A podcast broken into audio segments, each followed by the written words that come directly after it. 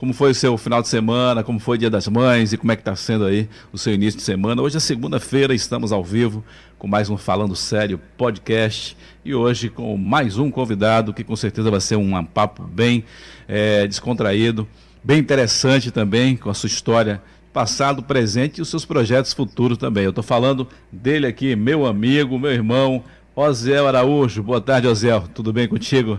Boa tarde, boa tarde, Moro, e boa tarde a todos os ouvintes do Falando Sério, nossa Camaçari, Bahia, Brasil e mundo, né? Já o mundo. A gente vai longe aí. Sem limites aqui na internet, né? Vamos longe aí, vamos atravessando as fronteiras aí. Ozel Araújo, né? Já com a sua trajetória política, oito anos, né? Nesse envolvimento político, duas gestões no Legislativo em Camaçari. Em 2020, colocou seu nome como é, candidato a prefeito em Camaçari. Foi uma atitude ousada, né, Zé? Com certeza, amor. A gente sabe é, a importância que é isso, né? Para uma carreira política e diante de um cenário que a gente entende que era um cenário bastante difícil enfrentar dois oponentes que eram as maiores lideranças naquele momento do município de Camaçari, sobre a expectativa de que essa candidatura seria ou não mantida até o fim mas a gente honrou né, o compromisso com a cidade, honrou o compromisso com quem acreditou, os nossos candidatos, e conduzimos essa candidatura até o final. E eu saí dali, com certeza, bastante mais experiente do que já era, e também trazendo comigo pessoas que cresceram também com essa experiência muito importante.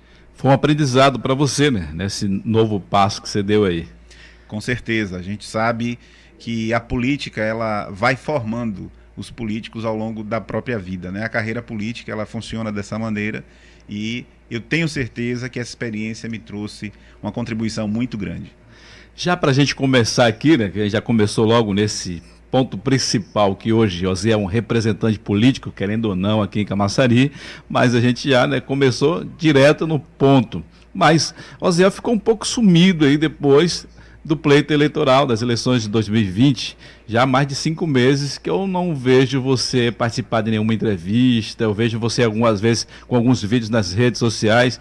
Foi isso. É uma recuada, é uma parada ou estratégia para agora respirar e vir com tudo?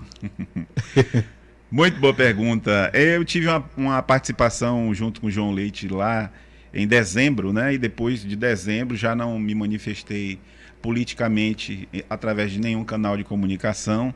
É, tive também a experiência muito negativa que boa parte dos brasileiros já tiveram aí de ser contaminado pelo Covid.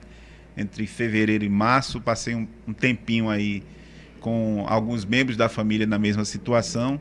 E na realidade, Murilo, o que ocorreu é algo que eu entendo como natural. Né? Nós tivemos uma disputa legítima em novembro do ano passado.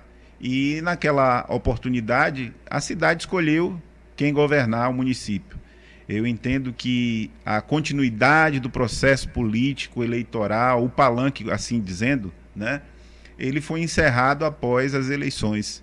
E agora a gente dá a oportunidade à cidade apreciar né, essa gestão que foi reconduzida, a, reconduzida não, que foi mantida né, na gestão do município e a cidade poder também fazer as suas exigências. E eu, enquanto liderança política, fiquei aqui assistindo há um bom tempo, já vão se fechando aí seis meses nesse processo. Eu acho que seis meses é tempo suficiente para se fazer uma rearrumação né, da gestão, se fazer uma avaliação das decisões erradas ou certas que foram tomadas pelo gestor e sua equipe e iniciar novamente o processo. E é aí que entra né, a participação não só dessa liderança política que, que vos falo, Oziel, mas das demais lideranças, num cenário que a gente vai enfrentar agora, mais uma vez, pré-ano eleitoral, já que a partir de abril começa tudo de novo para as eleições de 2022.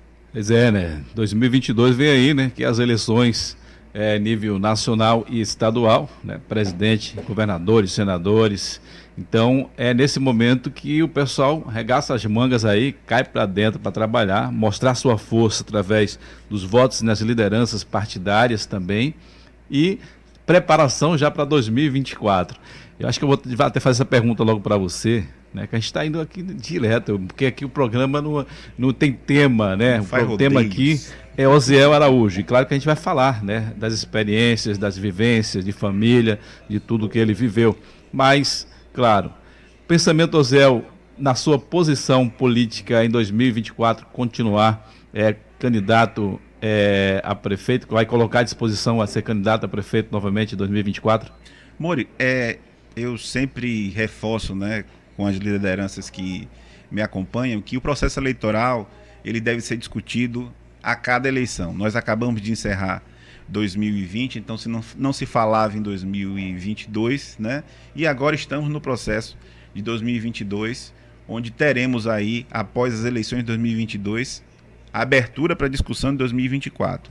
Então, agora estou debruçado, né, acompanhando e participando da organização do processo eleitoral para 2022, com certeza, para que a gente consiga obter o melhor resultado possível diante desse cenário de polarização que se manifesta aí, a gente pelo menos está assistindo que teremos duas candidaturas a presidente fortes, né, que é do presidente atual Jair Bolsonaro, e a se confirmada candidatura do ex-presidente Lula. Prontinho, estamos de volta, né? Deu um probleminha aqui é, no áudio, mas agora está tudo ok, tudo lindo e a gente vai continuar batendo esse papo aqui com o Oziel. Ele está falando, né, sobre a sua trajetória política, né, que ele vivenciou em 2020 e quais os projetos futuros. Claro que vem aí 2022, 2024 está muito distante, mas os políticos estão de olho aí nesse ano que é, de fato, né, é, o ano da decisão. Mas vamos lá, Zé. Voltando à sua linha de raciocínio aí, explica então é, quais os seus planos para 2024. Está tão distante, mas claro que você nessa escala aí, você já está analisando. pois é, Muri, como eu vinha dizendo anteriormente, a, as eleições de 2022 elas serão um divisor de águas exatamente pelo desdobramento, né? 2022 é, mantido o cenário como eu falei, nós teremos a polarização das duas maiores lideranças que o Brasil já conheceu, que são o presidente Bolsonaro e o ex-presidente Lula.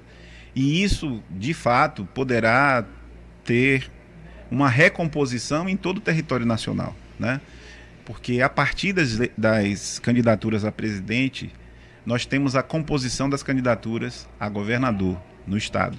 E toda essa organização, ela está sendo feita exatamente agora, né? A gente já tem aí os dois nomes principais, mas não tem ainda definição dos apoios é, desses presidentes como a gente espera. E é nesse cenário que as candidaturas a deputado estadual e deputada federal orbitam tentando se encontrar na posição mais segura para que possam desenvolver aí a sua campanha. Então, eu vejo esse cenário um cenário imediato e 2024 é um cenário que com certeza vai possibilitar a apresentação de uma nova candidatura a prefeito. A gente não sabe ainda como é que ficou né, a, a organização do grupo que venceu as eleições e não sabe ainda também qual a definição do grupo que dos grupos que perderam as eleições e aí não é só o grupo ligado ao ex-prefeito Caetano, mas os demais concorrentes a essa eleição. Como é que tudo isso vai se organizar para a gente falar de 2024? Mas eu estou muito tranquilo, estou muito sereno nessa organização, nesse planejamento, para que a gente saia cada vez mais com algo que todo mundo, lideranças, políticos, buscam, que é um terreno o mais seguro possível para a gente poder fazer política. Até porque nós sabemos, ainda continuamos vivendo as consequências de uma pandemia, né? E o eleitor... mudou tudo, né, na verdade. Exatamente. E o eleitorado, ele, como sempre, demonstra um desconforto nessa antecipação de temas. Nós ainda não falamos aqui de Camaçari, por exemplo, mas Camaçari, a partir do início desse ano, já sofreu vários baques aí, foram sustos que a população tomou em decorrência de mudanças que ocorreram e que vão provocar brevemente novas mudanças aqui no cenário da nossa cidade, principalmente falando de emprego e economia. Então, tudo isso são ingredientes que de fato tornam a política mais agradável, mais convidativa ou torna a política um tema que cada vez mais tem sido rejeitado e a gente não quer estar discutindo política no momento em que a população não tem interesse em estar discutindo a política. Zé, na sua fala você fala aí sobre a questão, né, que é cada pleito que você vai analisando resultados. Você acha que o resultado foi um resultado positivo para você, mesmo não se elegendo?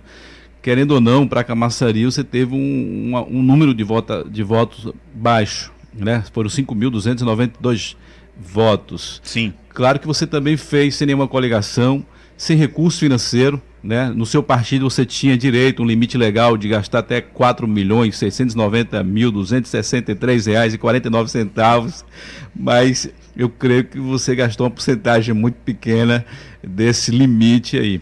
Você acha que foi é, positivo mesmo com esse número de voto e dentro das suas condições é, para o pleito de 2020, foi positivo para a sua história política em Camaçari, Ozel?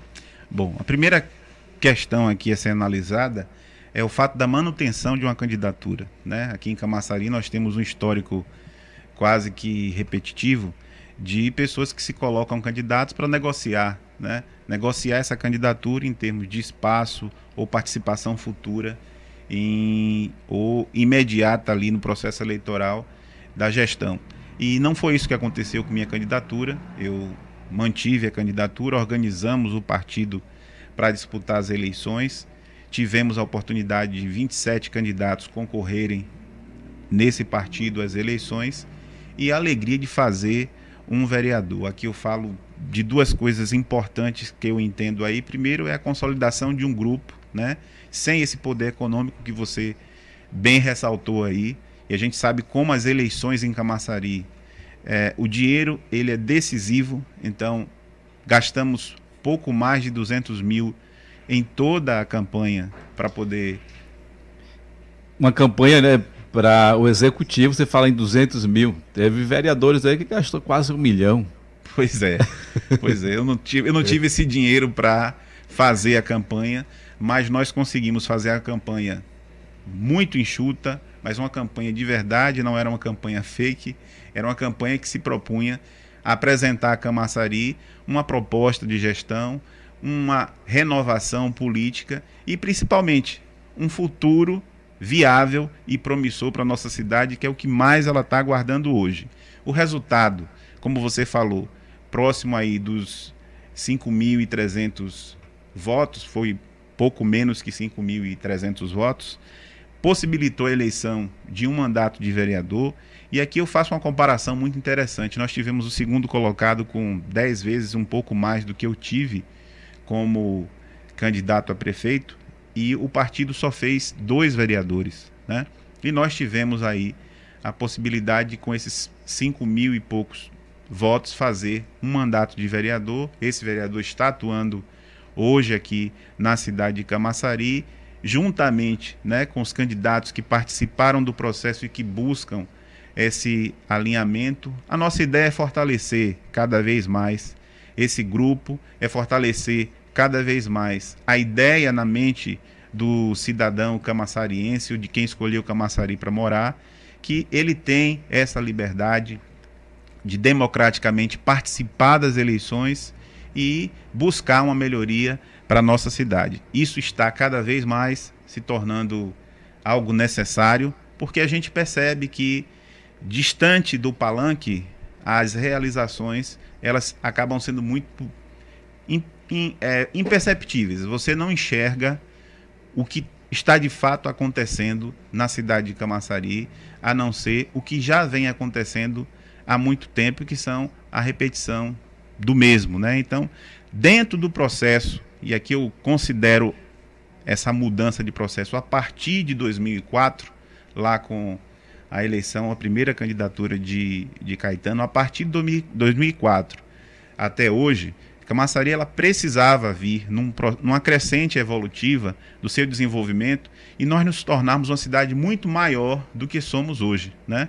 mas a gente percebe que o processo eleitoral ele acaba às vezes buscando propagar uma mudança que quando vem a realidade da gestão dos governos, essa mudança não ocorre e eu continuo aqui aguardando, mas não vou aguardar calado, vou aguardar falando, né?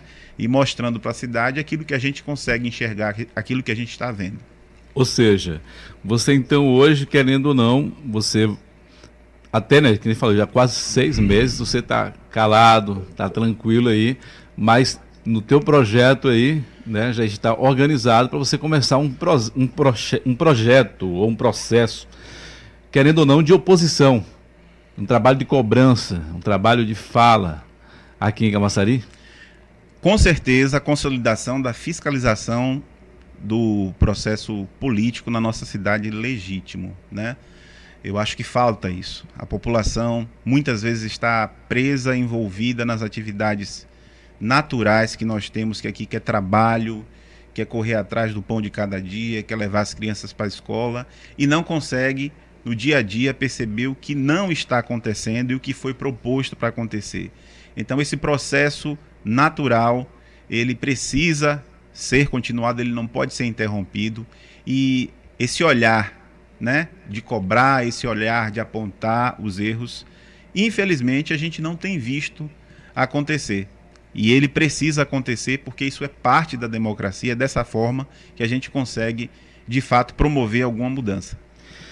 Maravilha. A gente já começou entrando aí nesse papo forte, porque é o forte do nome de José hoje. Mas vamos voltar um pouquinho aqui mais light, mais calmo. Vamos falar agora né, de um Oziel, né, porque ele estava aqui citando e falando, pessoas que nasceram em Camaçari, que escolheu Camaçari para viver. Mas você, Oziel, nasceu em Salvador, mas foi criado aqui em Camaçari? Pois é, Mori. Quando eu nasci, a gente tinha uma, uma maternidade aqui em Camaçari. Né? Ela funcionava ali no pronto-socorro onde hoje funciona a regulação, mas nos casos em que a gente tinha partos complicados, não podiam ser feitos aqui e aí é para Salvador. Então eu fui para Salvador na barriga da mãe e voltei no braço, né? Eu sou um desses filhos de Camaçari. Só foi nascer então fora. é... Interessante que tem muito dessas histórias aqui de alguém né, que foi nascer e voltou. E isso se repete até hoje, né, Zé? Muitos que vivem aqui em Camaçari vai nascer em Salvador e volta. Eu tive aqui conversando com alguns, inclusive o vereador Herbinho, quero deixar um abraço, que ele falou que foi nascer em Pojuca, veio para Camaçari. Você falando, nasceu lá em Salvador e veio para aqui. Ou seja, seus pais eram aqui, já estavam habitando aqui em Camaçari, então, quando você nasceu? Já. Meu pai ele veio para Camaçari em aos 16 anos, né? Isso. O Manuel, um isso, abraço. O irmão Manuel, que eu quero também mandar o meu abraço aqui. Ele veio aqui para Camaçari antes da, da implantação do polo petroquímico em Camaçari e veio para trabalhar juntamente com o irmão que já morava em Camaçari, isso ainda na década de 60. E logo em seguida veio a implantação do polo. Minha mãe já estava aqui trabalhando no comércio de Camaçari. Minha mãe e meus avós eram feirantes e logo em seguida continuaram no comércio. Nós sempre fomos daqui mas ela passou por esse momento difícil, né, um parto complicado e teve que ir para Salvador e lá eu nasci.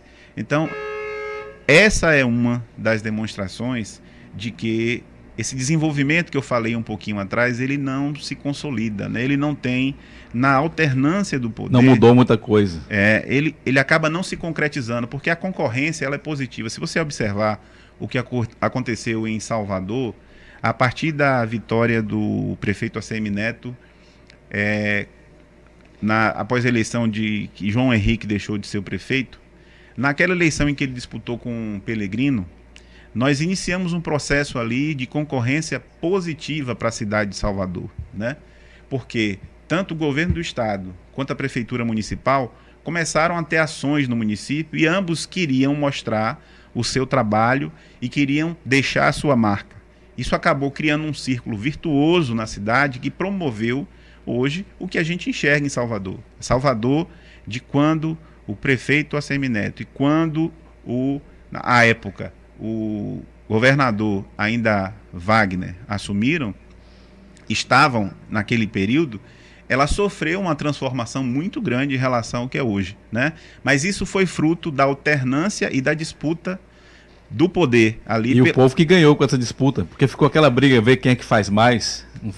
Né? E depois entrou também o Rui Costa, né? Começou essa questão da, da, da do tamanho G em, em, Salvador. A Semineto também não deixando para trás, criou hospital municipal, outros né, grandes feitos e, aí. Que quem e ganhou se você observar, é, a gente tem aqui, dentro desse cenário de disputa e de interesses, o, o grande ator, né, na realidade, o grande público acompanhando isso e de forma inteligente não retirando nenhum dos dois do poder, porque a eles interessava mais que essa concorrência continuasse. Né? Verdade. Né? Então ficou o governador de uma linha política, ficou o prefeito de outra linha política e a cidade ali no meio se beneficiando porque essa disputa interessa a cidade.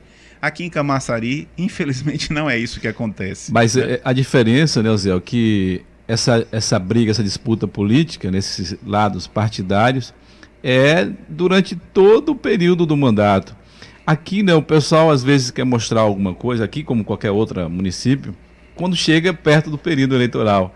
Né, quando chega perto, diz: não, vou fazer agora para me destacar, para fazer diferente. Exatamente. Uns para não sair, né, e outros querendo cobrar alguma coisa que não fez para entrar. Então, é, o povo perde com isso, porque fica é, três, quase quatro anos esperando algo de bom e às vezes esse algo de bom passa 4, 8, 12 e vai, vai e não chega. Mas isso foi realmente que você falou, foi muito bom e está sendo ainda bom para Salvador, porque fica essa disputa o tempo todo, não é só o período eleitoral.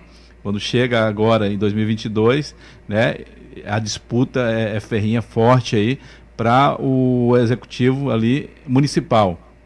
Mas quando chega 2024 também, aí vem nível estado e aí é a briga. Então eles não querem perder. Então fica essa essa essa disputa, mas uma disputa boa porque essa disputa coloca à disposição da população benefícios, estrutura, infraestrutura, e isso é muito bom. Com certeza.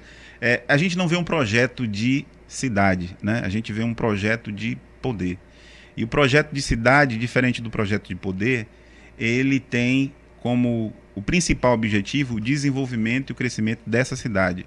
Eu posso citar aqui, bem próximo de nós, um exemplo de projeto de cidade, que é o projeto ligado aí ao grupo que hoje é administrado pelo prefeito João Roberto, né? aqui em Mata de São João. Mata São João. Em que a cidade vem ao longo do tempo sofrendo uma transformação muito interessante. A gente vai entrar agora no momento né, em que esses grupos eles vão estar divididos, já que o grupo do próprio atual prefeito João Goberto, ele teve uma divisão, então vai se criar uma oposição mais é, qualificada no sentido de tentar buscar disputar esse governo municipal, mas ao longo ali de 16 anos, você vê uma transformação de uma cidade. Então, é exatamente isso, e isso se reflete, Mori, não é apenas na estética, na beleza da cidade, né? em ruas limpas ou pavimentadas, mas se reflete também na questão que é, possibilita enxergar oportunidades de desenvolvimento econômico. E foi isso que Mata de São João experimentou. Muitas oportunidades foram criadas e a cidade cresceu na sua arrecadação e nesse desenvolvimento econômico. A gente deseja o mesmo para Camaçari, mas sabe que isso só pode ser feito com o compromisso de um projeto de cidade e também um planejamento muito claro de como isso vai acontecer no curto, médio e longo prazo. É o que a gente espera para Camaçari, acho que é o que a gente precisa defender. Isso não só quem é camaçariense, mas todo mundo que vive espera alguma coisa de nós aqui. É muito boa isso na, é, na teoria, né, Zé? Mas a história de Camaçari a gente vê que é, infelizmente, porque querendo ou não, o povo que perde com isso, mas fica esse jogo, né, de lado A e lado B apenas. Sim. Né? E os nomes são definidos dentro dos grupos, que é apenas dois grupos, lado A e lado B. Ou seja, se tem alguém, no caso, tipo você, que participou também dos dois lados, né? você viu as dificuldades que você teve lá dentro, e depois você resolveu trazer um novo projeto para Camaçari mas você acabou ficando sozinho.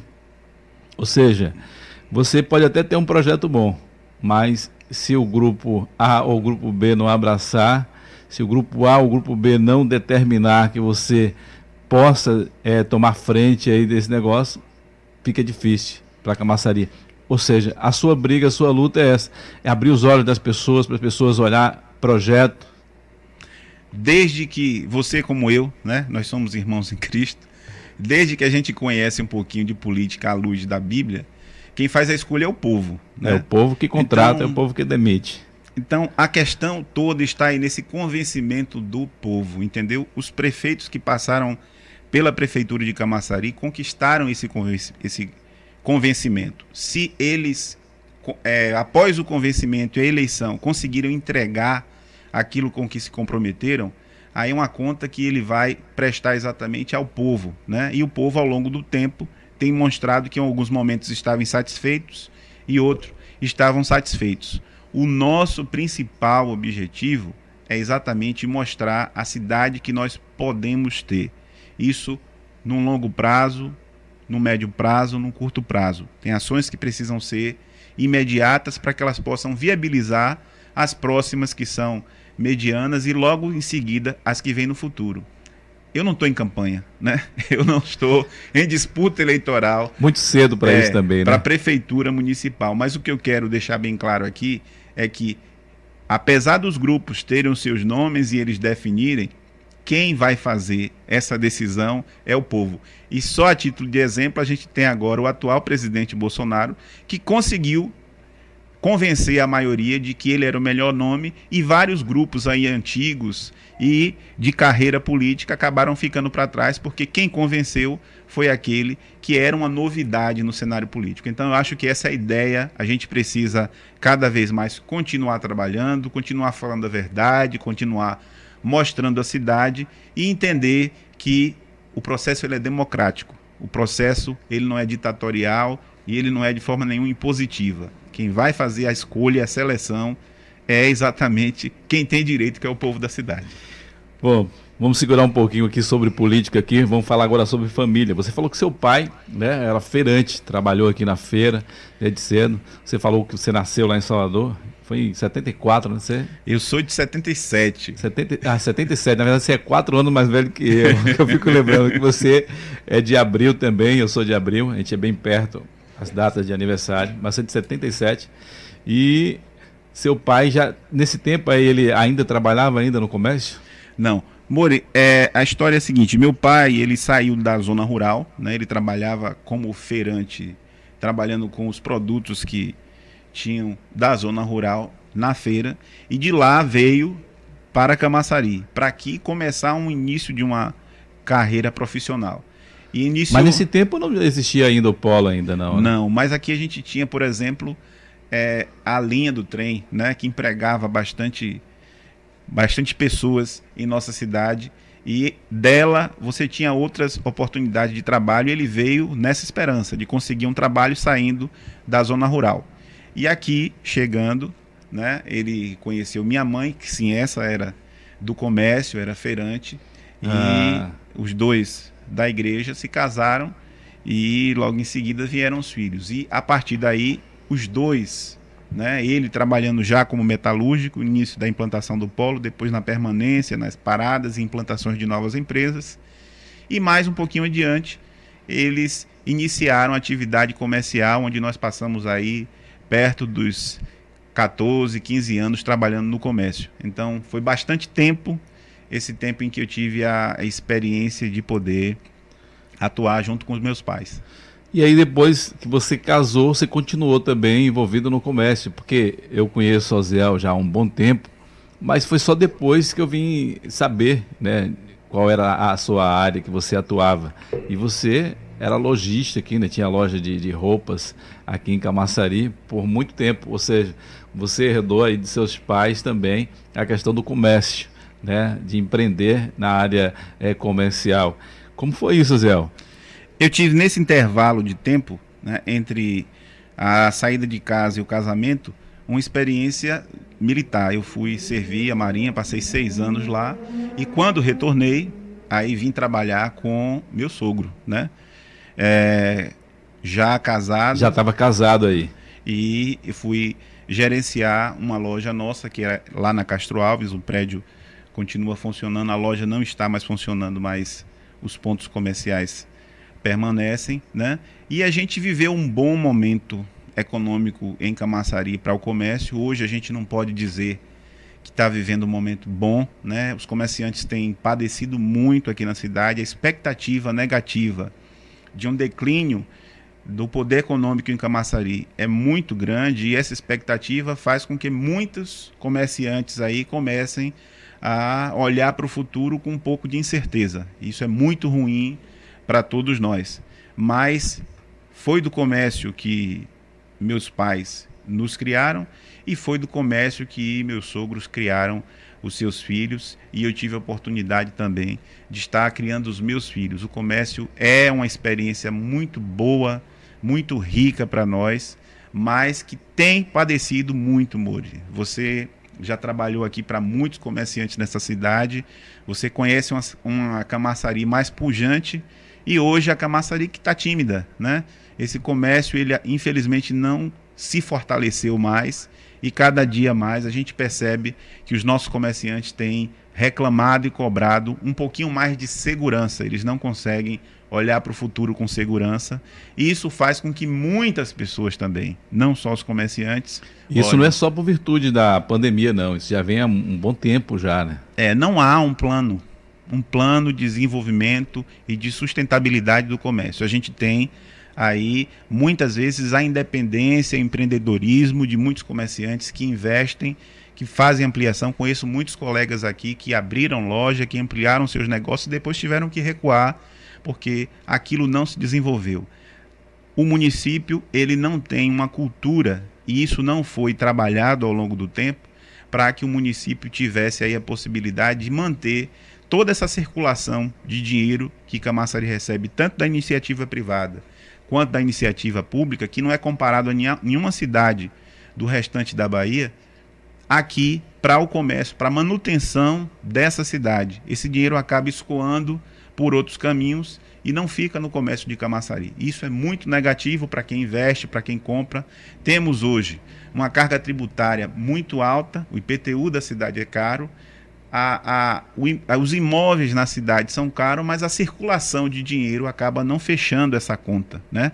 Então circula muito menos do que às vezes é negociado aqui na nossa cidade. E isso necessita de um planejamento, de um olhar cuidadoso, porque afinal estamos falando aqui de uma mudança de cenário. Camaçari, com a saída da Ford, com o fechamento de outras empresas, ela começa a perder mais receita e acabamos mais uma vez passando por uma situação de incertezas. E não é isso que os comerciantes querem. Então, a minha, as minhas boas lembranças do comércio da cidade de Camaçari, eu não consigo enxergá-las hoje acontecendo por parte de muitos comerciantes que acreditaram. Né? Eu não vejo isso se repetir. Isso é muito triste para quem apostou e colocou do seu bolso tanto dinheiro aqui. Mas a gente tem esperança e não fica só na esperança, a gente também tem ideia. Agora é juntar a ideia, a esperança e o trabalho para poder fazer isso acontecer. Maravilha. Zé, você falou aí da sua formação militar, que você fez parte da Marinha. O que foi que fez você desistir da carreira militar e vir para o comércio? Foi o, o, casamento? Foi um pensamento de empreender? O que é que te levou a sair da Marinha e vir trabalhar com seu sogro? Mori, infelizmente, né? Eu acabei participando do processo de serviço militar em um período em que houve a desmilitarização do país, né? Eu iniciei a minha carreira militar em 1996. Então, em 1996, a gente também tinha uma mudança de gestão, né? Estava saindo um, no, um presidente entrando um novo presidente. Esse presidente foi Fernando Henrique Cardoso.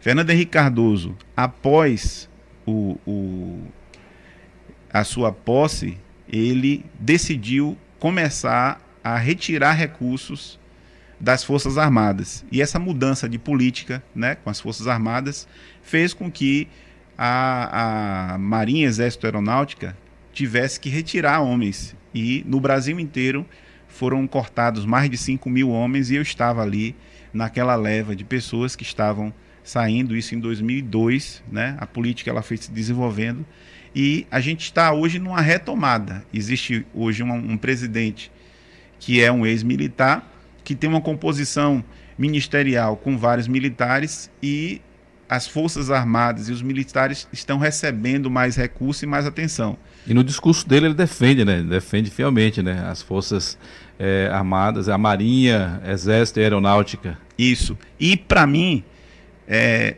hoje, eu acho que isso é positivo no sentido de que é um complemento, Muri. Eu tive uma experiência muito boa, era sonho, né? Eu tinha um sonho de servir, eu tinha um sonho seja, de se fazer... Não, se não houvesse esse corte aí, você estava dentro desse projeto, você tinha a vontade e o desejo de dar continuidade. A princípio, meu sonho era ingressar depois que eu fiquei, né? Aí eu queria participar um pouco mais da carreira militar e depois decidir se permaneceria ou não, né? Mas antes disso, aconteceu o corte, eu acabei saindo antes desse período e aí nesse nesse momento eu pude ver como aquela formação ela auxiliava, né? Na vida de muitos jovens que, como eu, não tinham tido, às vezes, o um contato e experiência de uma formação como uma formação militar. Então foi muito interessante, eu acho muito é, importante para os jovens poderem ingressar e participar. Me fez crescer bastante enquanto pessoa, né? E eu entrei um garoto e saí um homem com um olhar muito mais responsável para a vida aos 21 anos. Eu estava com 21 anos quando saí da Marinha. Muito jovem, né? É. Mas essa, esse pensamento em envolver futuramente na política nasceu lá na Marinha ou foi na sua, no seu tempo de administração como gerente de, de loja no comércio? Não, não. Aí vem outra, outra parte interessante da, da minha vida. Antes de iniciar 2012, né? Para nós, o processo eleitoral ele começa em 2011. Antes de iniciar 2012, na campanha eleitoral de 2012 para as eleições, é, eu participei ativamente de todas as eleições apenas como eleitor.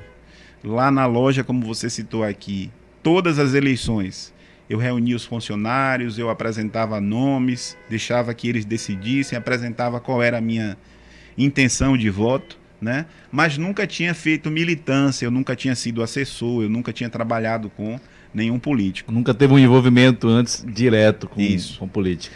A partir de 2011 foi apresentado aí em outro, outra área que a gente nem comentou é. aqui ainda, que é a igreja, um projeto muito sólido, muito consistente, né? Ah, então nasceu ali. É... Então foi só em 2011 que você se colocou à disposição, né? Que a gente você vai explicar como foi que você entrou aí, como Sim. você foi inserido nesse processo.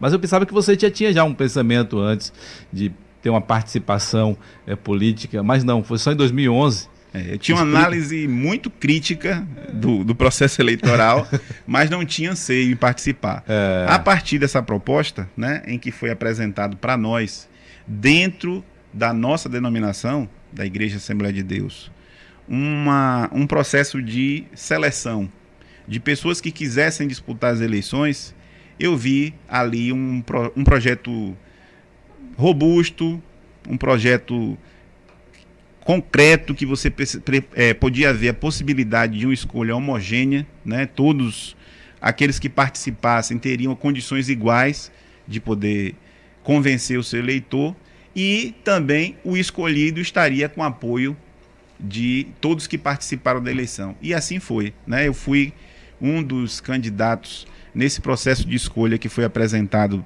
na época como sugestão pelo nosso presidente, pastor Valdomiro que só para o pessoal entender, né, houve um plebiscito dentro do Ministério. Isso. Hoje a igreja tem mais de 80 congregações, são mais de 5 mil membros, mas muito mais. Não, quase 10 mil. A gente está é, em 9 por é, 10, é, isso mesmo. Isso aqui em Camaçari. Correto. Fora é, que tem Vila de Abrantes, tem Bairro Jacuípe, Arembepe, Arembepe, né? Isso. São campos é, é, que tem um campo que é, aqui em Camaçari é um campo Lá na Orla tem esses campos que é diferenciado, mas no campo político, claro, que teve essa junção, que também abraçou a causa da, da, da, Assembleia de Deus aqui em Camaçari e fez parte também do processo.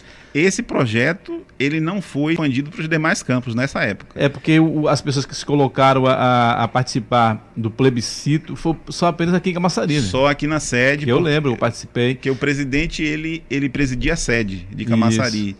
E aí ele apresentou os que quiseram participar, né? Participaram daquela seleção. Eu, eu chamo de seleção porque a, a configuração para ser registrada no TRE como plebiscito tem que ter todo um, um processo burocrático e a ideia não foi essa, foi a própria comunidade ali fazer a escolha entre os seus de um nome. E aí meu nome foi escolhido e a partir dessa escolha, né, nós tivemos o convite a todos que participaram para nos apoiar, quem quisesse participar e acompanhar. E logo em seguida é que eu fui a esses campos aí, né? Eu tive em Jacuípe, tive em Barra de Pujuca, para poder buscar apoio e sair candidato em 2012. Tive apoio em Barra de Pujuca, tive apoio em Jacuípe, mas a Arembep e Abrantes, à época, preferiram não participar do, da, desse apoio porque tinham candidaturas locais e eles não queriam acabar fazendo uma divisão. E aí eu segui com a candidatura, tive 2.090 votos e fui eleito a primeira vez. Que foi uma surpresa para muitos. Muitos que eu digo não das pessoas que estavam inseridas no processo ali da, da igreja, da comunidade, da organização, mas eu digo do processo dos políticos. Né? Que você, na verdade, naquele tempo você estava é, afiliado ao partido do PT. Você me parece que foi o candidato do PT mais bem votado. Foi. Na conta do, dos organizadores de partido, eu seria o nono mais votado e fui o primeiro mais votado do Ou partido. Você estava fora, era o suplente, era... lá um terceiro suplente. Exatamente. e o partido fez seis nessa eleição. Eu fui o primeiro e tivemos mais cinco é, vereadores com mandato, inclusive, que ficaram atrás. Então você percebe que essa organização ela foi muito bem feita, ela foi muito bem construída e o resultado possibilitou que nós tivéssemos aí uma eleição pontuando como sexto candidato mais colocado naquelas eleições em 2013. Então, eu acho que quando há né, essa organização de grupo, quando há essa coesão, os resultados eles são muito mais significativos e seguros. E foi a regra que eu segui, Muri. A partir daí, eu mantive, né, foi é, é, o nosso presidente, ele abriu o caminho e começou ali a dar a, a nós a confiança de poder desenvolver um trabalho. O trabalho foi desenvolvido ao longo do mandato e tivemos a reeleição, tivemos eleição de deputados e, graças a Deus, até aqui a gente percebe que valeu a pena ter participado desse processo e ter encontrado esse caminho aí, que foi através desse caminho que eu ingressei na política. Olha aí, então tá aí. Então nasceu assim, de repente, né, a oportunidade, veio, nasceu em seu coração, né, é, o desejo de participar, que aí veio o plebiscito interno na igreja e depois as eleições e você já foi logo como destaque. Só que não foi muito bem uma experiência boa para você na questão da sua coligação, da sua é, de participar, porque foi no, na gestão de Ademar Delgado. Sim. E eu lembro que você ficou, acho que dois anos, né, do, do início do governo e depois você saiu. Qual foi a insatisfação e o motivo que você saiu é, do vamos dizer assim, saiu do Partido dos Trabalhadores, que foi naquele momento que você já saiu ali, não só apenas da gestão da Demar, mas também decidiu sair do PT. Uhum. Bom, eu quero falar aqui em termos bem populares, né? A, a gente conhece na linguagem popular que conversa fiada é, é, é fruto de algo que acaba não rendendo nada, né?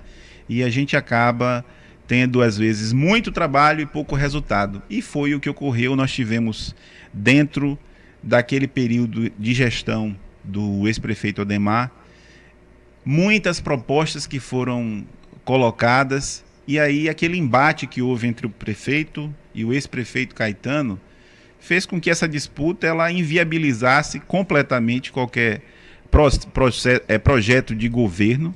A gente Infelizmente não. Houve uma instabilidade terrível ali. A gente não via tudo. nada ter continuidade, né? E aquilo se converteu no próprio resultado das eleições. O prefeito ele não foi candidato à reeleição, ele colocou uma candidata. Essa candidata teve pouco mais que foi a a Joilce, a Joilce né? Ex-secretária de Ação Social, por sinal uma excelente secretária. Não conseguiu ter uma votação mais que 2 mil votos, mas pouco mais que 2 mil votos, mas é, nós tivemos também a continuidade de um processo de renovação que tinha acontecido na eleição de Maurício de Tude, né? quando o grupo do atual prefeito se reuniu ali e decidiu apoiar o Maurício para a eleição. Aquilo continuou e foi acabando de desaguar nas eleições contra o, o ex-prefeito Ademar e ele foi derrotado nas eleições. A minha saída e a minha insatisfação se deram exatamente nisso. É, Mori, como não tinha trânsito no âmbito político entre assessores, entre milita militantes políticos aqui em Camaçari, eu acabei não tendo muitos vícios da política e acabei in iniciando um processo né, de representação como vereador ali, de buscar realmente soluções. Como a minha candidatura ela vem do segmento evangélico, a gente só tem a palavra. E para manter a palavra, às vezes você não quer passar nenhum constrangimento. E na gestão pública, muitas vezes você passa diversos constrangimentos porque o seu comprometimento, às vezes em defender uma causa como a transformação de um bairro, como a, a viabilidade de aberturas de portas de emprego, às vezes um atendimento à saúde, a renovação da educação no município, isso vai cada vez mais perdendo força. E foi o que aconteceu, né? Aquela aquela gestão acabou se configurando em uma gestão que foi muito inviável para a cidade de Camaçari e tivemos um resultado nas eleições que provou isso que eu estou dizendo aqui.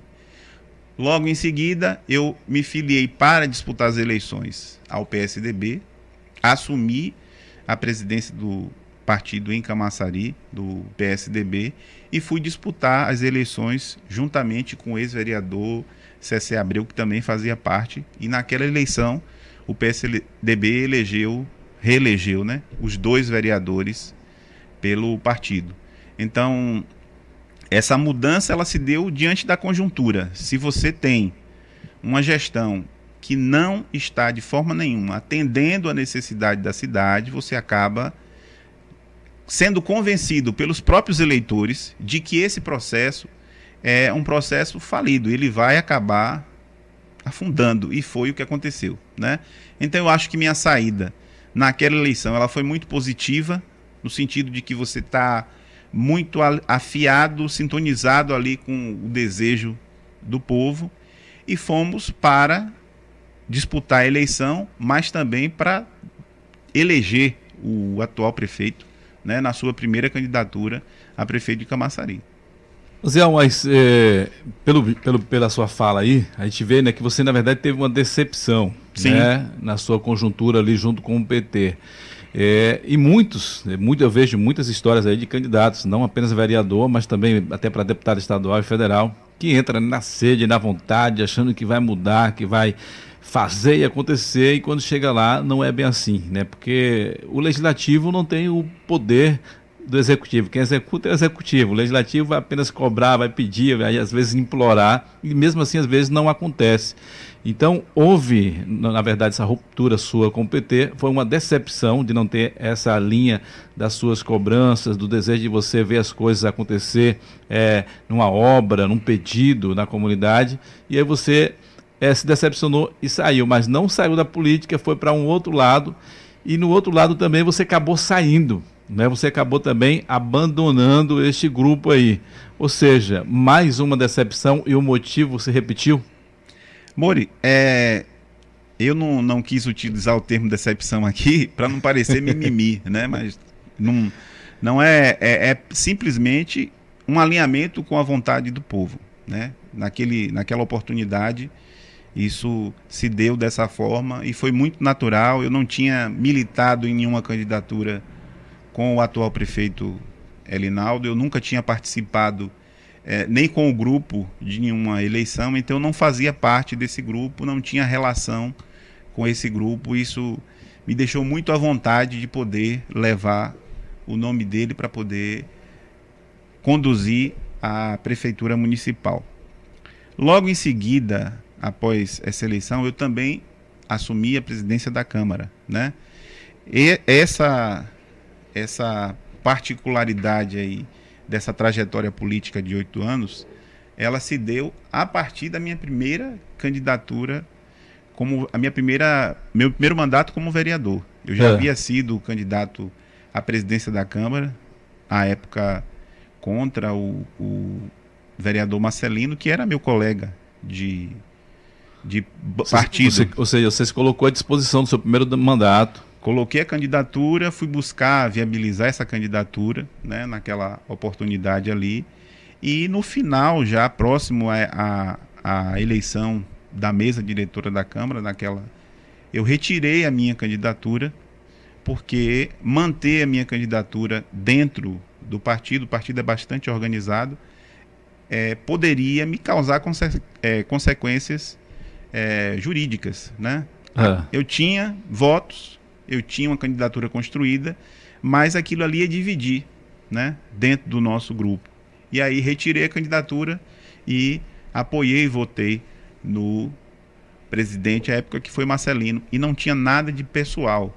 Eu acho que trazer para o pessoal, né, dentro da dessa relação política, você acaba diminuindo a importância que um representante tem para a cidade. Porque a cidade não vota na minha e na sua relação pessoal. Ela vota no desejo de mudança da sua realidade. Então, o que o eleitor está buscando exatamente é melhorar a sua vida. E às vezes, se você vai trazer isso para uma relação pessoal, você acaba diminuindo essa importância que o eleitor dá ao seu voto, né?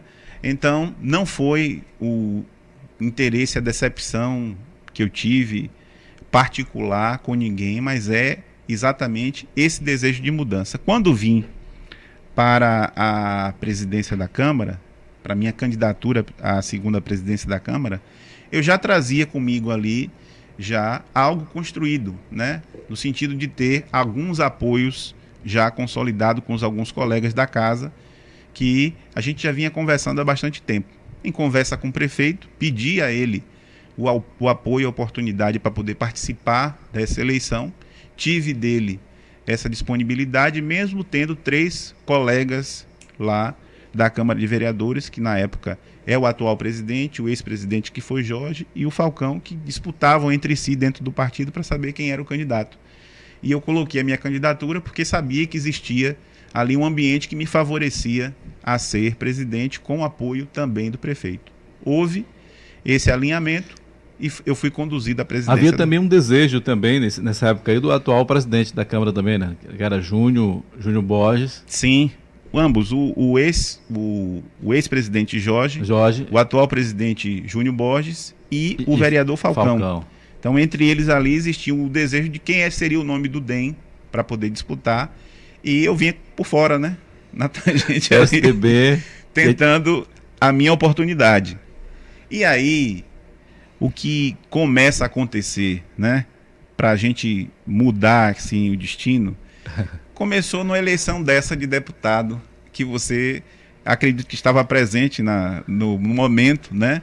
Nós fomos para uma reunião e é, nessa reunião existia o projeto de governo, em que o governo tinha os seus candidatos a deputado estadual e federal, e eu, antes de ser candidato a presidente da Câmara, eu já tinha colocado que defenderia os candidatos que seriam apoiados pela minha denominação. Aí nasceu a, a- a- arranhou aí a- essa conjuntura política entre você e o atual prefeito e o seu grupo.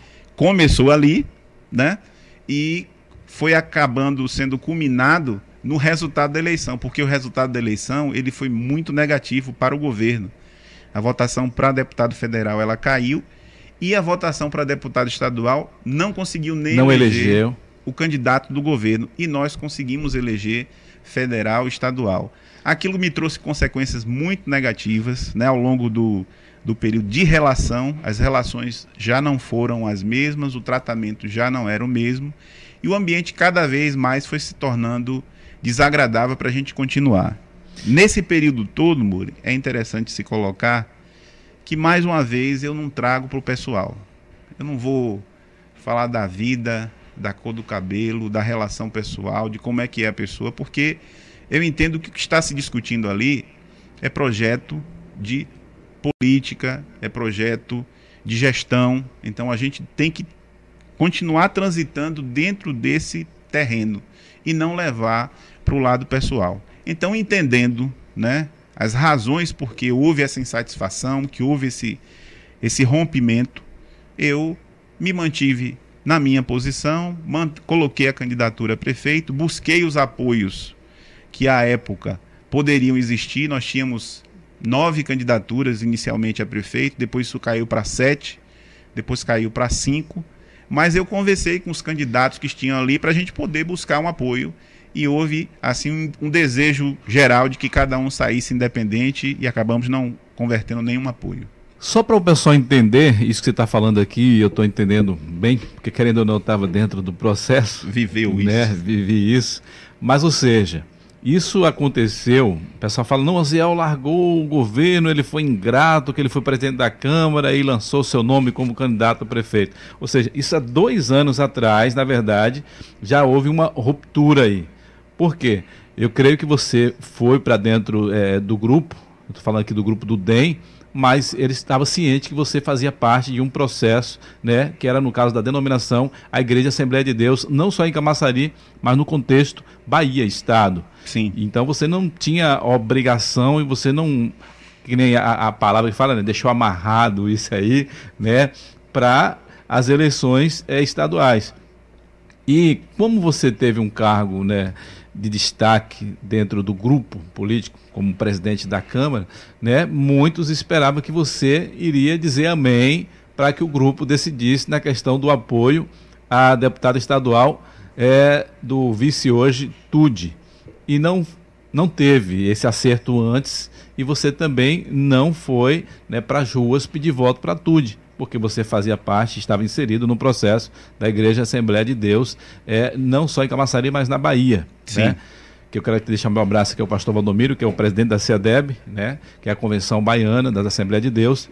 Ou seja, você não foi uma pessoa infiel, porque muitos foram para as ruas aí, colocaram nas redes sociais que você era um traidor, mas não sabia desse acerto. Não foi uma briga pessoal, não foi um acerto também político, mas eles estavam cientes né, que naquele período ali você tinha é, um segmento, tinha um grupo a você é, ajudar no pleito eleitoral. Então, foi nesse momento aí, Osel, que teve essa ranhura, que teve esse distanciamento e acabou com esse divórcio aí?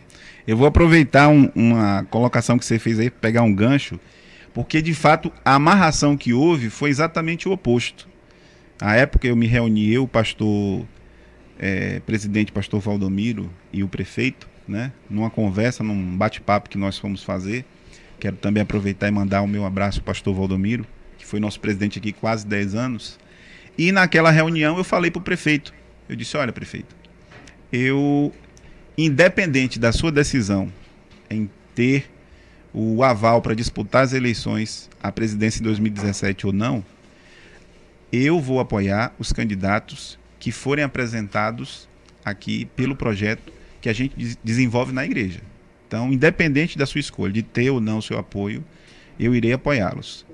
Eu tive o apoio, né? eu tive a, liberdade de concorrer às eleições para a presidência, tive o apoio dele para ser presidente, mas o que talvez acabou sendo o grande motivador disso foi o resultado das eleições de 2018, em que o governo não teve um representante estadual o governo teve um representante federal com a votação reduzida e nós tivemos os dois candidatos aqui eleitos, né? Tanto o federal quanto o estadual. Então, não houve traição nem para a igreja e não houve traição nem para o grupo que era comandado pelo prefeito. Houve sim um cumprimento de palavra. Eu cumpri com a minha palavra e mantive ali o meu apoio.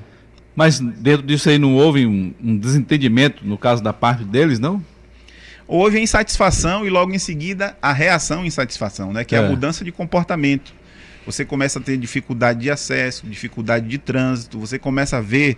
As... Os seus bloqueios. Isso, exatamente. direto aqui logo. As portas se fechando em todos os lugares, dentro de um cenário em que eu, Mori, fui um grande contribuidor para que ele acontecesse na gestão. Nós tivemos acho que você se recorda, estava lá. A Câmara de Vereadores de portas fechadas para aprovar orçamento, né? Porque à época existia uma grande mobilização para que o orçamento não fosse aprovado e o governo teve orçamento aprovado. E quem, quem botou a cara na reta aí, quem ficou recebendo as pedradas, foi o presidente. Foi o presidente da época que tinha sido eu. Nada demais, eu acho que esse faz parte do jogo. Agora, se eu quisesse de alguma forma inviabilizar ou atrapalhar o governo, isso teria que ser feito no período de gestão e na gestão a gente fez uma gestão alinhada, presente com o governo, né? E hoje eu tenho uma tranquilidade, durmo todo dia sem dificuldade nenhuma para dormir a respeito do dever cumprido que tive enquanto tive na presidência da Câmara. Maravilha. Já chegou um cafezinho aí? Sim. Tem um adoçante, tem açúcar, tem sem açúcar, você escolhe como quer tomar aí. Esse aí está sem açúcar aí, esse tá amargo. Vai tomar um amargo? Que eu vou aqui ver o pessoal que está comentando aqui no YouTube. É o meu amigo Tico. Está dizendo aqui ó, um grande abraço aos meus dois amigos, Morivaldo e Osiel. Um abraço para você, meu Tico. Abraço, Tico, grande campeão, campeão aqui. Campeão brasileiro aí. Camaçari, do Brasil e da Bahia. É forte esse menino aí, viu? Mandar um abraço aqui também para Jamerson Bispo, tá dizendo grande líder político José Araújo. O Wendel Rafael, dizendo Morivaldo Silva está de parabéns. Um abraço para você, Wendel. Janderson, é... Wendel, e falando de Janderson ainda, a gente lembra Mas uma... aqui é, é, o outro, é Jamerson. Ah, Jamerson. É Jamerson Bispo. É de lá do Parque Verde. É? Rio das Pratas. Olha aí. E a gente lembra de Manuel Filho. Mandar um abraço a toda a equipe aí. Que a gente vai entrar nesse assunto também agora aí, né? Do vereador é, Manuel Filho. A gente está falando aqui do, do, do, passado e do presente, e está mais que presente, né? O mandato que, querendo ou não, é, nasceu do projeto, né? Sim. Com o Oziel e hoje mantém aí um mandato de vereador, que a gente vai conversar já já sobre essa, essa coligação aí. Que eu já conversei aqui com o Manuel Filho no início é, do ano, e agora eu vou conversar com o Oziel. Ele afirmou aqui, né? Oziel é o meu líder político. e a gente vai falar sobre isso já já. A Rita Ramos está dizendo, pois é, a concorrência foi positiva para Salvador. Rita Ramos. Ela deve estar falando sobre a questão dos candidatos deputado federal Governo estadual. É verdade. Ah, não, ela está falando daquele papo que a gente falou da concorrência que foi positiva em questão dos benefícios. Né? Prefeitura e governo. Prefeitura e governo, verdade. Valeu, Rita, um abraço para você. Quem mais aqui? Amanda Anjos. É perfeito comparativo, Oziel. Amandinha, um abraço para você, um Amanda. Abraço, Amanda, Rita, Wendel. Isaac Martins também está acompanhando. A Zenate Costa, um abraço para todos vocês aí. Tomou um cafezinho aí, Nozel. Então, olha, a hora passa voando. Já está mais de uma hora aqui, a gente não conversou quase nada. Verdade, Muri. Mas a gente vai ter outras oportunidades, mas claro que a gente vai finalizar agora não, porque agora a gente vai falar né, da gestão, né, que você colocou seu nome à disposição como candidato 2020, né? Formou a sua chapa com 28 candidatos, 27. 27. Isso. 27 candidatos que na verdade ia ser mais, né, os candidatos. Sim mas como você falou, né? Que o poder manda, e aí teve alguém que teve uns convites, e junto com o Tivemos convite veio algumas vantagens. que foram retirados. e aí teve gente que foi né, buscar é, suas escolhas. Sim. Faz parte, né? Com certeza. Faz parte. Mas hoje, pode sentar aí, meu amigo, fica à vontade aí. Mas hoje, né, querendo ou não, esse grupo, né, que você falou que é um grupo, e hoje o grupo tem um representante eleito que é Manuel Filho. Sim. Mas Manuel Filho aqui, ele falou que ele não é de oposição, ele não é de governo, ele é vereador do povo. Mas ele também afirmou que você é líder político dele. Está de fato alinhado essa junção política você com o vereador Manuel Filho, Zé? É, falar de Manuel Filho é muito interessante porque essa relação ela não começa a partir da eleição. Né? Eu tive 27 candidatos, eu quero aproveitar, nessa oportunidade mandar o meu abraço aqui para cada um desses guerreiros que quiseram ser candidatos em Camaçari pelo PDT, né? Foram muito corajosos, nos ajudaram, levaram meu nome, então são pessoas que eu sou grato eternamente e quero andar em conjunto com todos, se tivermos a oportunidade de estar juntos cada vez mais fortalecidos, para que ambas as partes ganhem. E a minha relação com o Manuel, ela iniciou um pouquinho antes. Iniciou exatamente quando nós tivemos a oportunidade de buscar esse apoio lá em Jacuípe, né? Eu tenho um, um carinho muito especial. Meu pastor presidente aqui é o pastor Cleudson Carlos, a quem eu quero mandar um abraço. E eu tinha uma relação muito próxima com o pastor Edivaldo Filho, porque eu fui líder da UJADEC, você recorda desse tempo, né? E nesse período, o pastor Edivaldo Filho sempre esteve colaborando, contribuindo conosco através das suas palestras, pregações, e eu fui buscar o apoio do pastor Edivaldo Filho.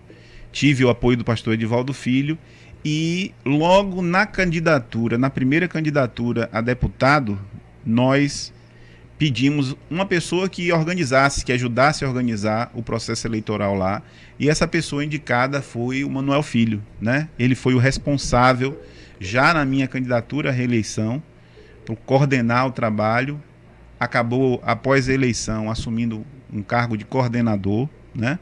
E na candidatura aos deputados também foi o coordenador. Então, era uma liderança que já tinha uma construção política junto comigo dentro dessa relação que eu tenho de amizade e aproximação com o pastor Edivaldo Filho, que é o presidente, a quem eu também quero mandar o meu abraço. Então, Manuel, antes de ser o vereador eleito, ele já era uma liderança respeitada na instituição, né? Uma liderança que foi respeitada na comunidade, porque ele também teve votos ali em Jacuípe, onde ele coordenou, e agora está se apresentando como uma grande liderança no município como vereador né? onde ele vai poder mostrar o seu trabalho. Ele está no começo desse caminho. A conjuntura da, da eleição de Manuel é completamente diferente de muitos vereadores que estão eleitos naquela casa.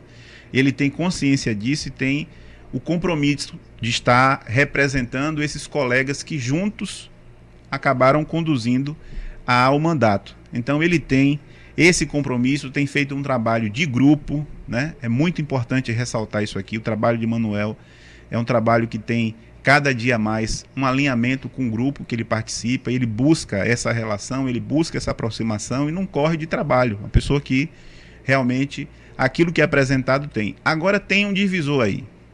Mori, no início você falou aqui que vereador ele não executa, né? O vereador é para legislar, para fiscalizar, é para cobrar, para ouvir o povo e levar essas demandas. E o que Manuel colocou, inclusive aqui no seu programa, e que tem colocado reiteradas vezes, é que ele quer ser vereador.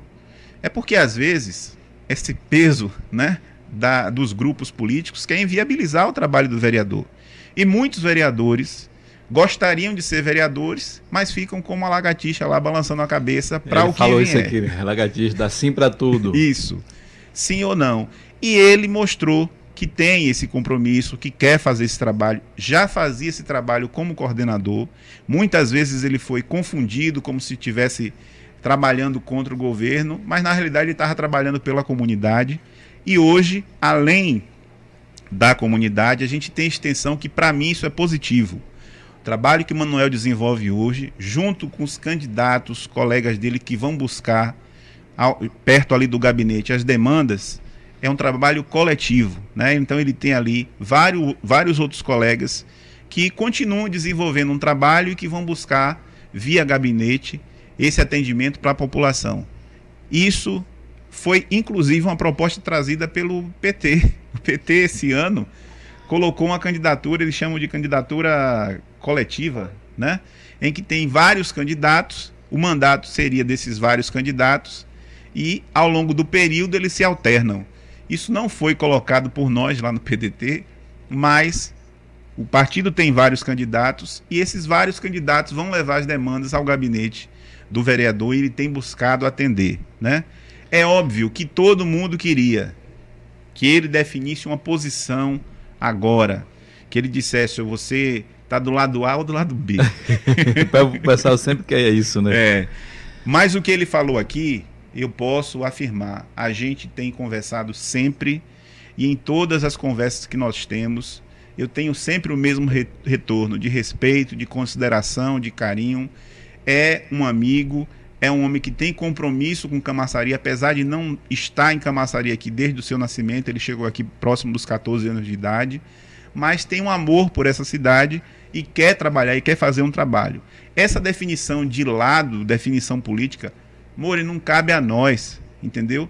Quem fica batendo cabeça de um lado para o outro aí são muitas lideranças políticas que a gente tem aqui em Camaçari. Não é a realidade dele.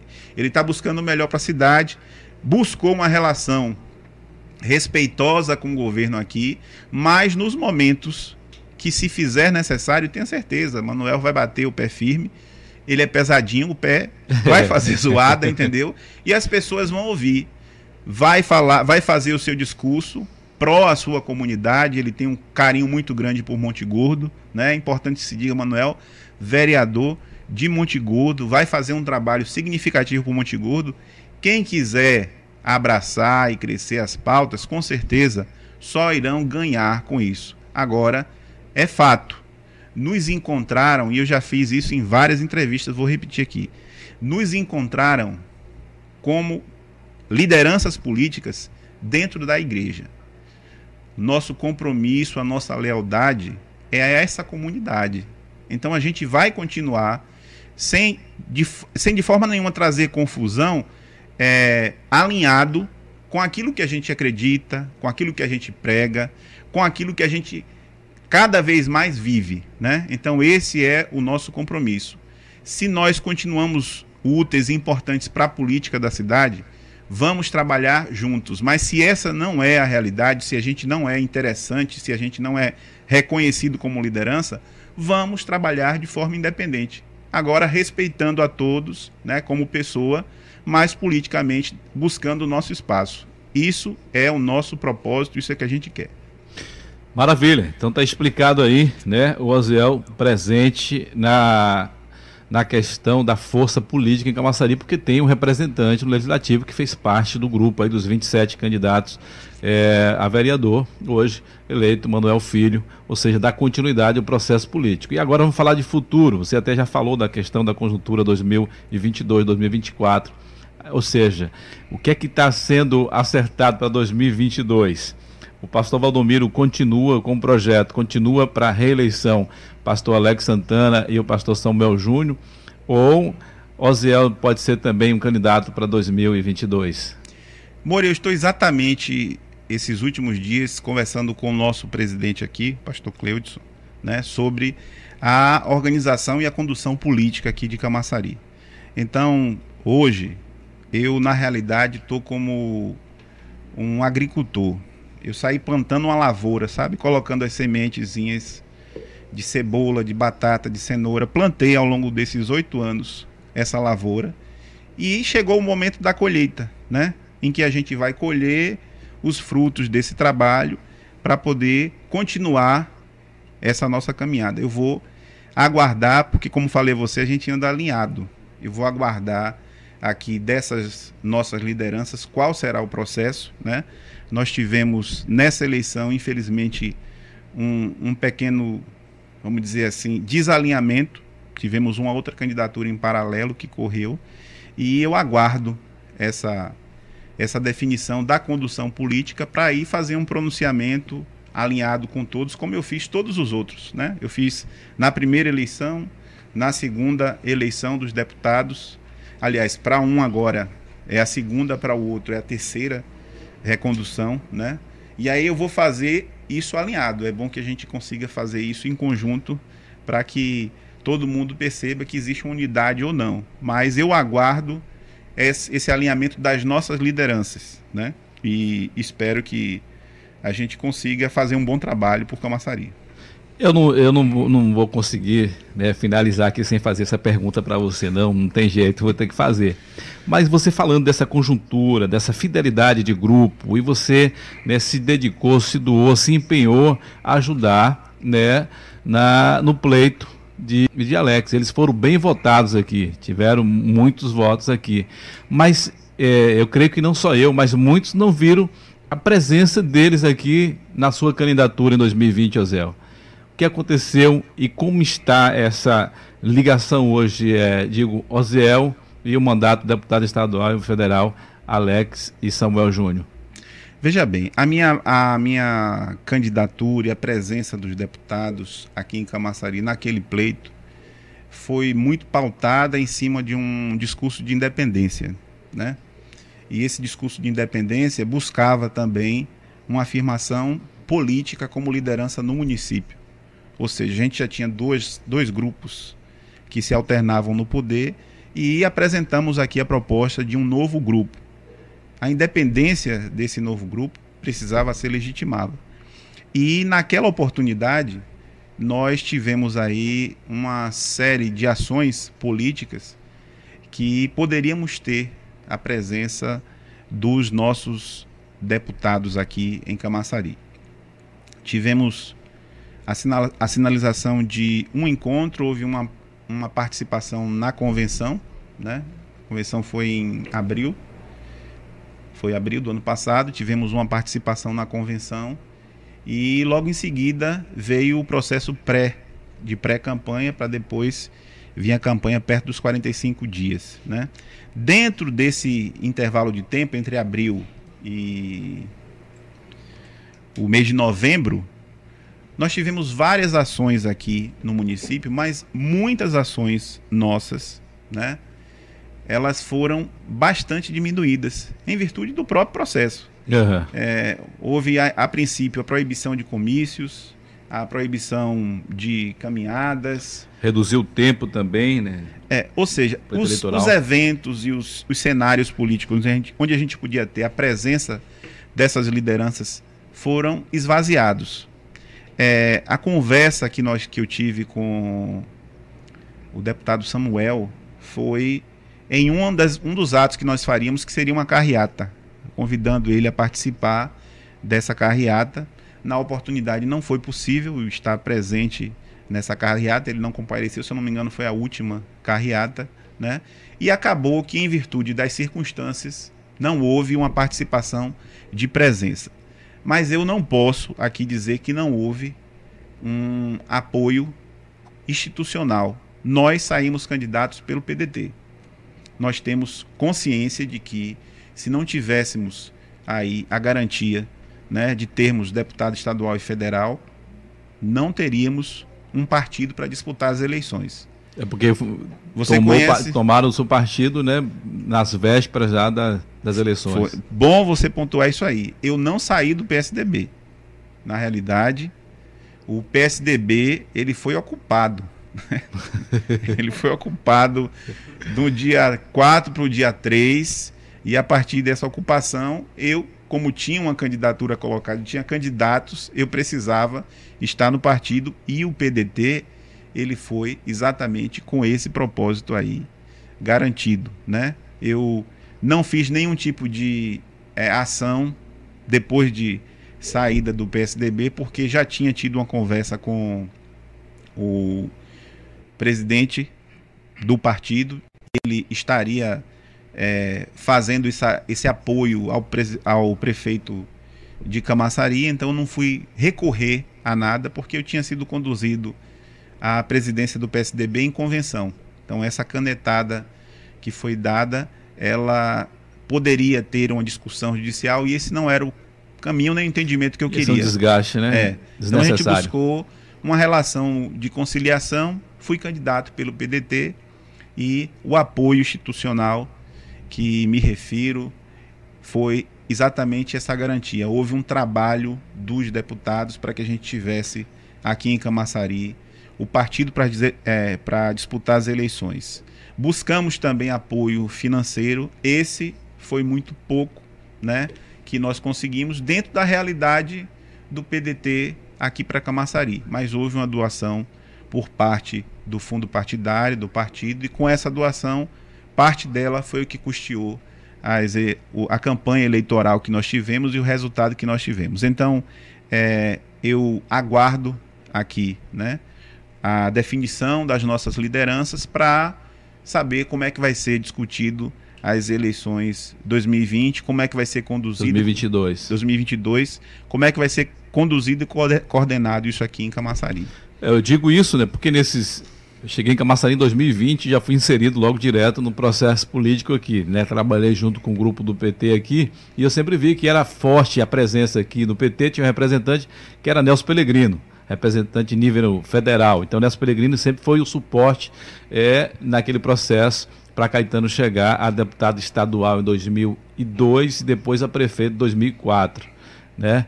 Então, sempre teve essa presença maciça e tinha os deputados estaduais, tinha Moema Gramacho, tinha alguns representantes, né? Depois chegou Bira Coroa, foi eleito, né? Então, sempre teve esse apoio, né? Tanto no legislativo estadual quanto também com o deputado federal. Do outro lado também, a gente vê a presença forte, sempre ativa, né? Paulo Aze, né? Que é, hoje é o nome é, como o deputado federal, que sempre deu apoio tanto presente quanto também eu creio que financeiro também.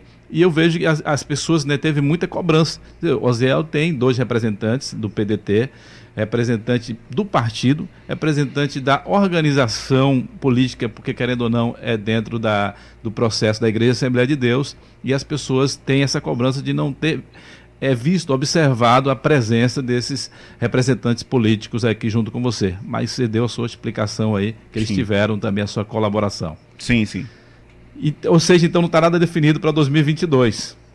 Para mim, o que falta somente é a condução aqui do processo nosso, como é que isso vai se dar, como é que vai ser desenvolvido, né? E definida essa posição, a gente vai fazer os trabalhos aqui em Camaçari, como sempre buscamos fazer, um trabalho forte, um trabalho presente, né? Nunca foi nada apenas de aparência. As candidaturas, elas buscaram resultados, importante ressaltar os resultados. 2013, 2.090 votos, 2014, 1.800, quase 1.900 votos para deputado estadual, 2016, reeleição, 2.222 votos.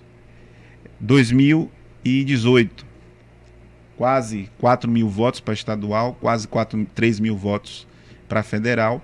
E 2020, 5.200, quase 5.300 votos. Então, todas as candidaturas que fizemos, buscamos apresentar resultados legítimos para a cidade, mostrando que realmente queremos uma política diferente, uma política com resultado para a Camaçari, mas também que ela possa se revelar aos olhos de muito aí como viável, né? É isso que a gente está buscando. Maravilha, gente. Batendo esse papo aqui com o Zé, como eu falei, o tempo voou. Mas eu quero também perguntar ao Zé, que eu falei, ele passou quase seis meses aí, calado, descansando, teve o problema do Covid, cuidando da família, mas o Zé agora né, vai arregaçar as mangas e vai partir então para a luta aí e dar continuidade ao processo político em Camaçari. É isso, Zé? Mori, é, a gente não vive apenas a política, a gente vive a cidade, né? Então eu vou estar aqui acompanhando os próximos acontecimentos que a gente espera para Camaçari e fazendo política nesse período, né? A gente tem aí vários projetos dentro do nosso próprio grupo que estão sendo apresentados, projetos da iniciativa privada, não tem nenhuma relação política, a gente quer ver muito isso acontecer, né? E a gente tem o processo político natural acontecendo aqui. Eu vou participar ativamente. O que eu respondi para João, eu estou respondendo para você agora. vou participar ativamente do processo político de 2022, né, com muita vontade de que a gente consiga resultados melhores para Camaçari. Esse é o objetivo maior, que essa cidade ela se torne cada vez melhor. Mas eu também vou desenvolver um trabalho aqui que breve, não só você, mas toda Camaçari vai estar acompanhando, que é um trabalho com o objetivo de cada vez mais a gente afirmar a nossa posição política nessa cidade e afirmar as nossas propostas para Camaçari. Camaçari não pode continuar dentro desse processo lento, vagaroso e sempre em declínio, né? É uma cidade que ela está vivendo agora um processo de declínio constante. Isso começou a partir lá de 2000 2006, 2007 para cá e ela só tem cada vez mais a declinar. A gente precisa mudar essa realidade. Maravilha, estamos chegando aqui ao final, mas claro que eu deixei uma pergunta aqui para o final. é, a gente já até falou do assunto tudo, mas essa pergunta aqui eu deixei para o final. E você falou né, da conjuntura política 2020 e foram muitos que colocaram à disposição aí as suas candidaturas para o executivo e Oziel no discurso que iria até o fim e muitos duvidaram né, de você é, continuar com a sua candidatura até o fim, mas continuou. Chegou aí 5.292 votos, mas nesse período, Oziel, muitos aí acabaram fechando acordo com uns com o lado do, do PT e outros com o lado do DEM. Ou seja, uns com a, com, com a gestão que está aí hoje governando e outros com é, a oposição. Você teve, Ozel, algum convite para você também desistir da sua candidatura e fazer é, coligação e campanha para algum dos lados aí? Ou tive, PT ou DEM? Tive, tive de ambos os lados. Os dois lados houve é, o convite? É, através de lideranças, não importa a gente citar nomes aqui para não evidenciar é, ninguém, né, expor ninguém, mas de ambos os lados tive o convite, tive a oportunidade de, de alguma maneira, ser compensado né, por alguém, mas antes de afirmar essa palavra para Camaçari, é como eu disse a você, Mori, a nossa formação tem um peso muito grande. Quando eu falo a nossa, porque é a sua também, né? Primeiro, eu dou a minha palavra para minha família, depois eu dou a minha palavra para a igreja da qual participo, e depois eu dou a palavra para a cidade, né? Você enterrar a sua palavra e de repente as pessoas ficarem decepcionadas porque fulano disse que ia até ali e acabou não indo até o final, é mais um. Então, esse compromisso de honrar a palavra, de trabalhar, esse compromisso ele foi cumprido e ele não foi negociado, né? Então, é importante que se entenda que eu não utilizei da política para negociar. Poderia ter feito, poderiam ter existido oportunidades para que eu fizesse uma negociação que me deixasse em alguma vantagem ou segurança futura. Mas nós assumimos esse compromisso, inclusive parte dos nossos candidatos, eles tinham ali a sua candidatura mantida, porque tiveram essa palavra da minha parte, né? Então alguns disseram: "Eu vou com você porque você disse que vai até o fim". Então eu vou com você. E eu dou graças a Deus que eles acreditaram, alguns sem me conhecer, acreditaram nisso, e eu pude provar isso. E agora a gente está aqui para continuar essa caminhada sempre numa crescente. Eu dou muito graças a Deus, porque desde o momento que com, é, iniciei essa caminhada, entendo que foi um chamado de Deus para minha vida. Iniciei essa caminhada, sempre foi numa crescente, nunca foi em declínio. Então, nossa votação ao longo do tempo ela tem crescido, os resultados eles têm cada vez comprovado que a gente não tem decepcionado enquanto atuação e agora não vai ser diferente nem com o Manuel e nem com a proposta que a gente quer apresentar para a cidade de Camaçari. Maravilha, né? Falei que a gente ia falar aqui sobre família, a gente até falou uma parte tudo, mas eu quero deixar um abraço aqui à sua esposa Vivi, Viviane e a seus filhos, né? Lucas, Camila e Felipe. Lucas, Camila e Felipe. E Viviane, que eu também abraço aqui. Leva um meu abraço então para sua família. Espero em outro momento a gente possa até entrar mais nesses detalhes, porque falar com um representante político não tem jeito. O, o assunto vai ser 90% sobre política.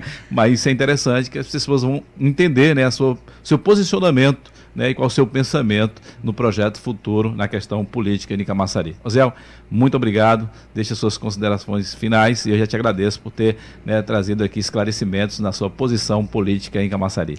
More, eu que agradeço você pela oportunidade de me trazer aqui e falar não só para Camaçari, né, para o mundo. Você tem fora do Brasil gente ouvindo o seu programa, gente te seguindo. Então eu queria agradecer a você por essa oportunidade retornar a esse estúdio aqui, onde a gente fez um trabalho muito belo aqui com meus amigos, eu estou com eles aqui, Marcelo é isso, né? e que você até se descobriu, você se descobriu na questão da comunicação, apresentador aí forte. Pois é, eu acho que a unção estava aqui. eu, quando entrei, já fui agraciado por ela, entendeu? Agradecer por essa oportunidade, mais uma vez, relembrar momentos importantes né, dessa minha caminhada. É, esclarecer, a oportunidade de esclarecer ao público que está nos acompanhando, que está nos ouvindo, parte dos fatos que ocorreram, né? Isso aí, quem quiser um pouquinho mais detalhadamente, é só me convidar que eu estarei ali à disposição para falar, já que o tempo aqui, ele muitas vezes limita a gente de explanar mais profundamente o assunto e dizer aqui o meu desejo, o meu compromisso de continuar trabalhando pela cidade de Camaçari, continuar trabalhando pela melhoria da condição de vida do nosso povo. É uma cidade que já foi muito mais rica do que é hoje, né? Mas é uma cidade que pode enriquecer muito mais ainda.